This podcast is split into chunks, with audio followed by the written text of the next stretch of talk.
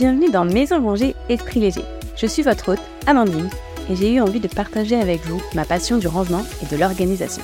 Dans chaque épisode, nous explorerons ensemble le monde du home organizing et du home management.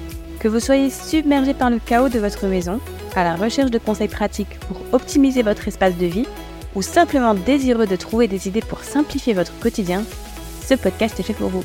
Nous verrons ensemble comment commencer à désencombrer vos espaces, ranger efficacement, et je vous donnerai également des astuces pour rester organisé facilement et sans plus d'effets. Mon objectif est vraiment de vous inspirer à simplifier votre vie. Au fil des épisodes, je partagerai mes propres expériences, ainsi que des conseils pour vous aider à créer un environnement sanctionnel et adapté à vos besoins. Alors préparez-vous à vous plonger dans le monde du désencombrement, du rangement et de l'organisation familiale. On se retrouve chaque semaine pour toujours plus de nouvelles idées. Prêt à commencer? Alors c'est parti Hello hello Aujourd'hui c'est un épisode un peu spécial que je vous propose puisque c'est un travail de groupe qu'on a réalisé pour notre formation Devenir Home Organizer et j'ai trouvé intéressant de pouvoir vous le partager. Donc mes collègues étaient complètement d'accord. Donc aujourd'hui, on va parler des euh, espaces de vie des enfants et comment les ranger, les organiser. Je vous laisse avec notre travail.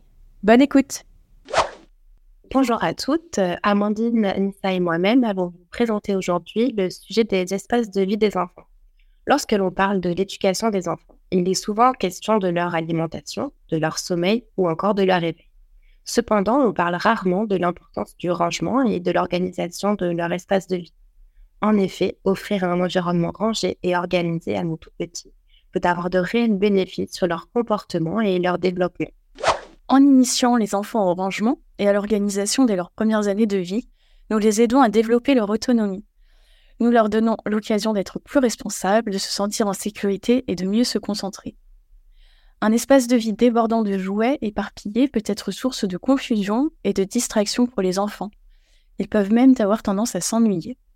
De plus, le rangement et l'organisation ont un impact positif sur le développement cognitif des enfants. En leur apprenant à trier, classer et ranger leurs affaires, nous stimulons leur capacité de raisonnement logique et leur sens de l'observation. Ces compétences sont essentielles pour leur apprentissage futur, que ce soit à l'école ou dans leur vie quotidienne. Enfin, un environnement rangé et organisé favorise l'autonomie des enfants. En leur offrant un espace de vie où ils peuvent facilement trouver leurs affaires, ils gagnent en confiance en eux et en indépendance. Ils apprennent à prendre soin de leurs affaires et à les ranger après utilisation, ce qui renforce leur estime de soi et leur sens des responsabilités. Nous allons maintenant euh, voir les origines de l'encombrement à travers euh, trois points, l'habitat, les parents et d'autres facteurs.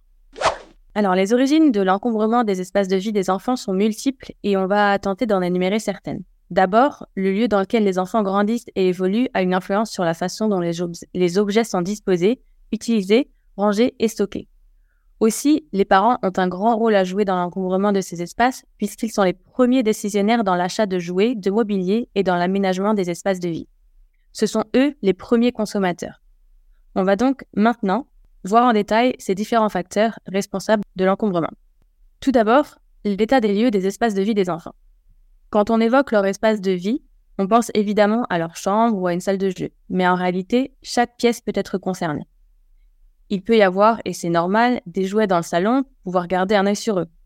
Mais il y a aussi les jouets de bain dans la salle de bain. Dans l'entrée ou le garage, on a les vélos, les trottinettes, etc., etc. Pour revenir sur la chambre, il faut savoir que cette pièce, tout comme le reste de la maison, a vu sa surface diminuer au fil des années. Pour cause, les mutations familiales, comme les familles monoparentales, les familles recomposées, etc. Les logements deviennent surpeuplés et 20% des enfants doivent partager leur chambre. On peut se demander alors comment éviter l'encombrement d'une si petite pièce qui doit à la fois contenir un mobilier de base, comme la literie, une commode ou une armoire pour ranger les vêtements, une table à langer, un grand fauteuil pour l'allaitement, par exemple, un petit bureau pour les activités manuelles, mais également de jouets de toutes sortes, des livres, des peluches, etc. Cette base est évidemment différente selon les familles, mais cela peut en partie expliquer pourquoi les espaces de vie des enfants sont si souvent encombrés. Selon l'ADEME, le seul poids des vêtements par chambre ne représenterait pas moins de 51 kg.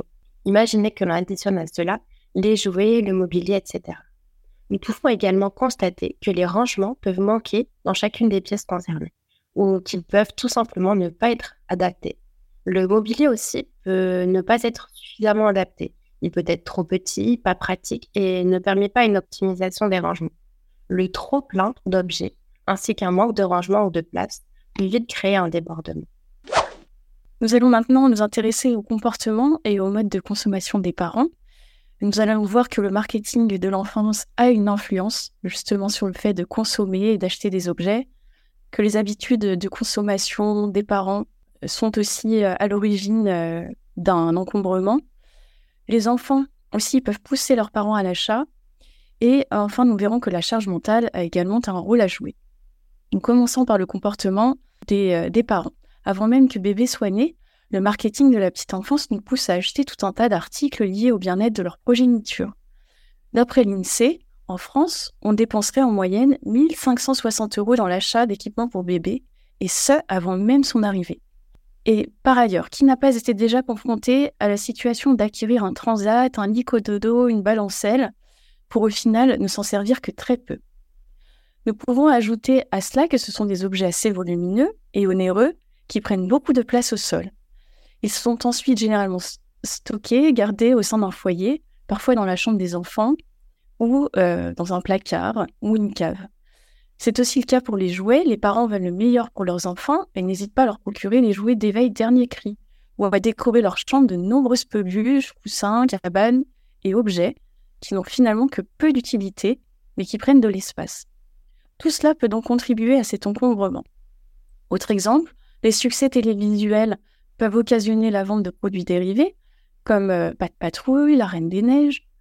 Et euh, une technique des grandes enseignes, c'est qu'on remarque que les jouets pour les enfants en bas âge seront mis à la hauteur des enfants dans les rayons afin qu'ils puissent les voir.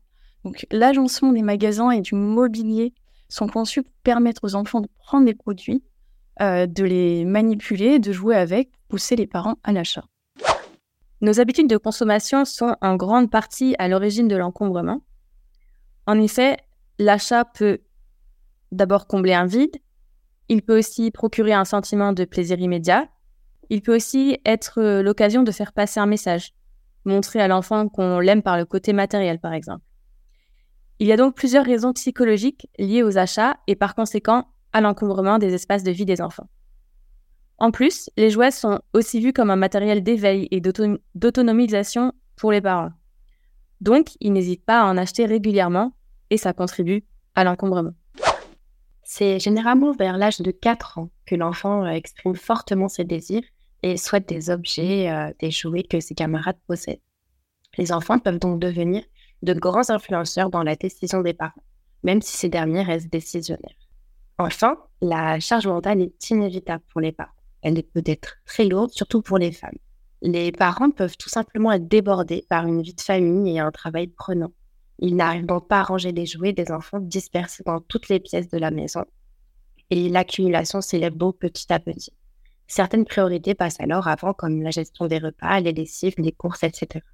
Nous allons donc euh, maintenant parler des autres facteurs pouvant être liés à l'encombrement. Effectivement, les enfants en bas âge ont pour la plupart un manque d'autonomie dans le rangement il joue, puis passe à une autre activité sans avoir le réflexe de ranger entre chaque occupation.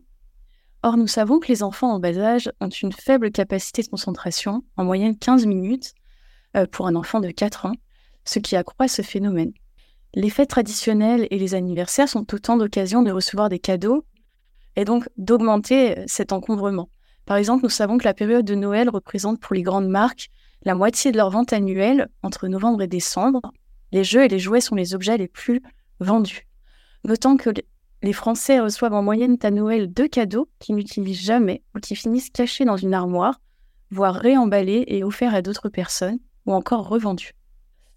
Enfin, euh, la tradition nous oblige à accepter ces cadeaux. Ce serait considéré comme une impolitesse de les refuser, surtout ceux venant de la famille, ce qui contribue à cette accumulation. On peut aussi se retrouver euh, dans une situation euh, comme accepter des vêtements, des jouets, des livres venant de la famille qui ont eu des enfants, des enfants avant nous, par exemple. Les nombreuses catégories d'objets font que l'accumulation et l'encombrement sont inévitables entre les livres, les jouets, les figurines, les jeux de société, les jeux manuels, mais aussi les jouets qui ne sont plus de leur âge, mais que l'on garde, ceux cassés ou à réparer, et enfin ceux encombrants ou en surplus. On peut ajouter à tout cela les équipements sportifs, les jouets de plage, les jouets d'extérieur, et c'est exponentiel s'il y a une fratrie, puisque la tendance est de tout garder pour le cadet. Nous allons voir maintenant comment trier et désencombrer euh, ces espaces de vie. Alors, avoir envie de se débarrasser du superflu, de ne garder que l'essentiel afin d'y voir plus clair, ça peut paraître difficile à faire dans une chambre d'enfant, car nous sommes très souvent submergés face à la vitesse à laquelle nous devons adapter leur espace de vie. D'abord, au niveau de la présence de l'enfant pendant une session de tri, c'est discutable selon la vision des parents.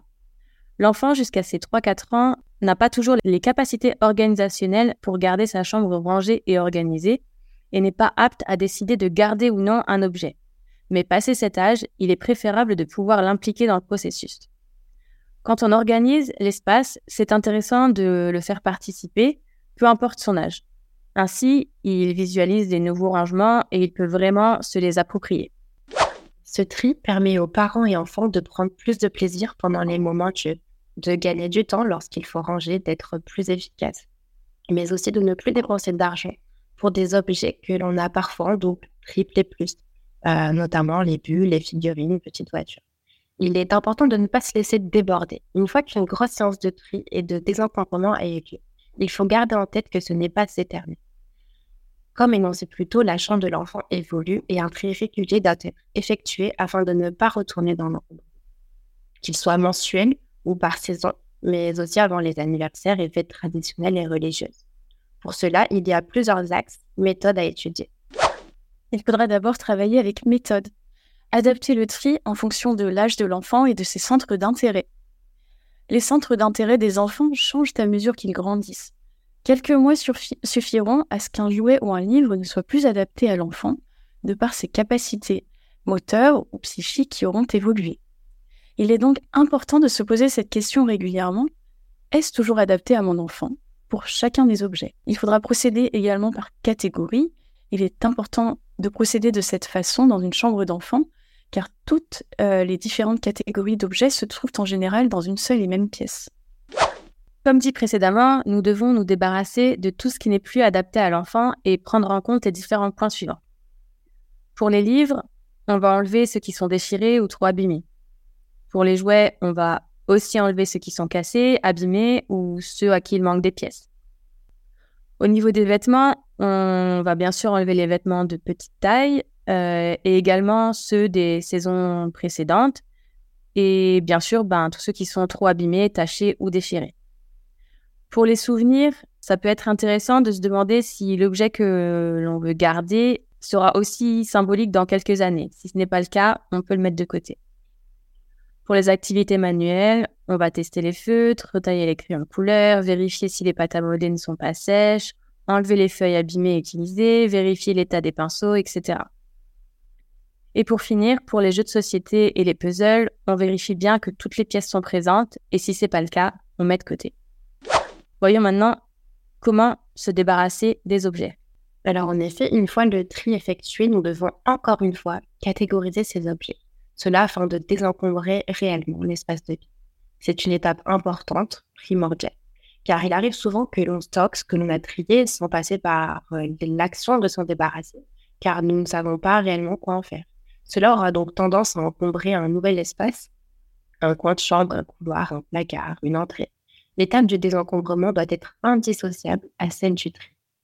S'inscrire dans une consommation responsable face à notre enfant en lui montrant que l'après-vie d'un objet n'est pas nécessairement la poubelle. C'est une valeur non négligeable à transmettre. La sensibilisation à une consommation plus saine commence dès le plus jeune âge, afin de créer des automatismes. Il y a pour cela plusieurs pistes à étudier. Réparer euh, un livre ou un jouet à recoller, par exemple recycler, déposer en recyclerie bien souvent des meubles, mais pas que, euh, destinés à une, revalorisation de l'objet. Donner aux cadets, à des proches, des collectivités ou bien des associations. Nous pouvons également vendre sur des sites d'annonces en ligne, des vides-greniers, des boutiques de seconde main, mais attention à ne pas s'encombrer de beaucoup d'objets à vendre. Ce n'est pas le but. Préparer et mettre en ligne des annonces rapidement et ne décider de vendre que les objets pour lesquels nous sommes sûrs de pouvoir le faire rapidement. Si un objet nous encombre car nous ne parvenons pas à le vendre, il est donc préférable d'opter pour un don. Ensuite, nous pouvons upcycler, l'idée de récupérer un meuble et de l'utiliser dans une autre pièce, d'une manière différente. Cela peut prendre du temps, mais c'est gratifiant et écologique. Enfin, en dernier recours, nous pouvons jeter euh, les déchets non recyclables. Euh, par exemple, euh, une pâte à modeler qui a séché. en déchetterie, il est posé ce qui est encombrant, détruit ou non récupérable. nous allons passer maintenant à l'étape du rangement et de l'organisation. Une fois le tri et le désencombrement effectués, il faudra passer donc au rangement et à l'organisation. La première étape est de définir un emplacement spécifique pour chaque objet.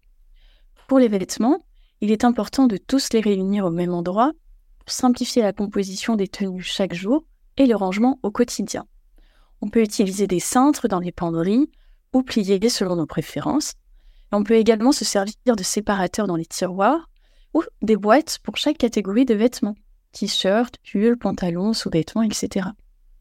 Concernant les jouets, il faudra décider si tout ira dans la chambre de l'enfant ou si l'on souhaite les répartir dans plusieurs pièces comme le salon ou dans une salle de jeu. Une fois ces choix opérés, on pourra alors se concentrer sur le mobilier. En effet, il existe plusieurs types de rangements pour les jouets. Vous avez le coffre à jouets, les paniers, les étagères, les placards fermés, les commodes, on va donc faire le tour de ces différentes solutions pour en voir les avantages et les inconvénients. D'abord, le coffre à jouets et les grands paniers. Ce type de rangement est idéal quand l'enfant est tout petit et ne peut pas encore ranger seul. Une fois le temps de jeu terminé, il est alors simple de demander à l'enfant de remettre ses jouets dans le coffre ou le panier de manière autonome tout en l'aidant. Cependant, ces contenants peuvent vite devenir de nouveau encombrés et les jouets peuvent se, retrouver perdus facilement. Quand l'enfant est un peu plus grand, les gros paniers sont assez idéaux pour les peluches. Ils permettent de les garder tout ensemble et faciles d'accès. L'inconvénient, c'est que ce type de contenant peut vraiment vite devenir fouillis. Ensuite, on a les étagères et les bibliothèques. C'est un des moyens d'organisation les plus adaptés pour les enfants de moins de 5 ans, mais il reste tout de même idéal passé cet âge. On peut y disposer les jouets de façon visible et on procède toujours de manière à respecter les catégories de jouets. On peut soit déposer les jouets directement sur les étagères ou utiliser des contenants, idéalement transparents pour une meilleure visibilité. On pourra alors facilement ranger les blocs de construction, les voitures, les poupées ou les balles dans des bacs séparés. Ce sera par la suite très facile de ranger chaque chose à sa place et l'enfant pourra participer sans problème. Pour plus de visibilité et de facilité, on peut étiqueter les boîtes en fonction de l'âge de l'enfant, soit en écrivant, soit en mettant une image de ce qu'elles contiennent. Pour les livres, on choisira de les disposer sur une bibliothèque de façon à ce qu'ils soient visibles et surtout pas en pile car cela complique la manipulation. Dans tous les cas, on préférera des étagères et bibliothèques à hauteur d'enfant pour stimuler l'autonomie. Il sera aussi plus facile pour eux de ranger. Ce type de rangement est également idéal pour effectuer une rotation des jouets, c'est-à-dire que par exemple tous les mois on enlève les jouets et on en met d'autres. Ainsi, les joueurs reviennent à tour de rôle. Ce fonctionnement par rotation permet à l'enfant de ne jamais se lasser de ses jouets. Et pour finir, on a les commodes et les tiroirs. Dans ce genre de rangement, on mettra les jouets qu'on utilise le moins ou le matériel d'activité manuelle par exemple. Ici, on pourra aussi utiliser différents types de contenants pour catégoriser les jouets, par exemple euh, une boîte pour les jeux de société, une boîte pour la peinture, une boîte pour les puzzles ou pour les Lego, etc. On peut, pour gagner de la place dans les petites chambres, ajouter un tiroir sous le lit, ce qui permet de ranger les jouets de petite taille ou une autre catégorie qui ne nécessite pas d'être visible. De manière générale, une fois que le type de rangement est adapté à l'enfant, l'important est donc de garder chaque catégorie de jouets ensemble et de faire en sorte que les jouets soient accessibles à l'enfant. On favorise aussi l'étiquetage des boîtes et contenants pour simplifier le rangement afin que chaque objet retrouve sa place après chaque saison de jeu. Gardons aussi en tête qu'il n'y a pas de solution miracle et que les enfants restent des enfants. Il ne suffira donc pas d'organiser parfaitement leur espace de vie pour qu'ils restent rangés tout le temps. Il faudra accepter que les choses bougent. Le plus important, c'est que le bazar qu'ils créent en jouant et en s'amusant soit facilement rangeable. Ainsi, il sera plus facile de profiter de chaque moment de jeu partagé. Conclure, Les espaces de vie des enfants sont donc multiples et souvent réduits. La diversité des objets et des jouets peuvent rendre les phases de tri et de désencombrement complexes. Le choix de se séparer de certains objets nécessitera parfois le consentement des enfants, ce qui rend le processus décisionnel encore plus compliqué. Retenons qu'il faudra procéder méthodiquement, par étapes et par catégorie d'objets, pour trouver une organisation optimale au sein du foyer et adaptée aux enfants. L'équilibre serait de se tourner vers une consommation plus consciente et modérée pour limiter l'accumulation tout en triant et en désencombrant régulièrement. Merci beaucoup d'avoir écouté cet épisode jusqu'à la fin. J'espère qu'il vous aura été utile et qu'il vous aura appris quelques petites choses. Et si c'est le cas, vous pouvez me laisser un petit commentaire et une note 5 étoiles, ce qui va beaucoup m'aider à faire connaître le podcast à d'autres personnes et peut-être aider encore plus de monde. Merci encore pour cette écoute. À bientôt dans le prochain épisode. Bye bye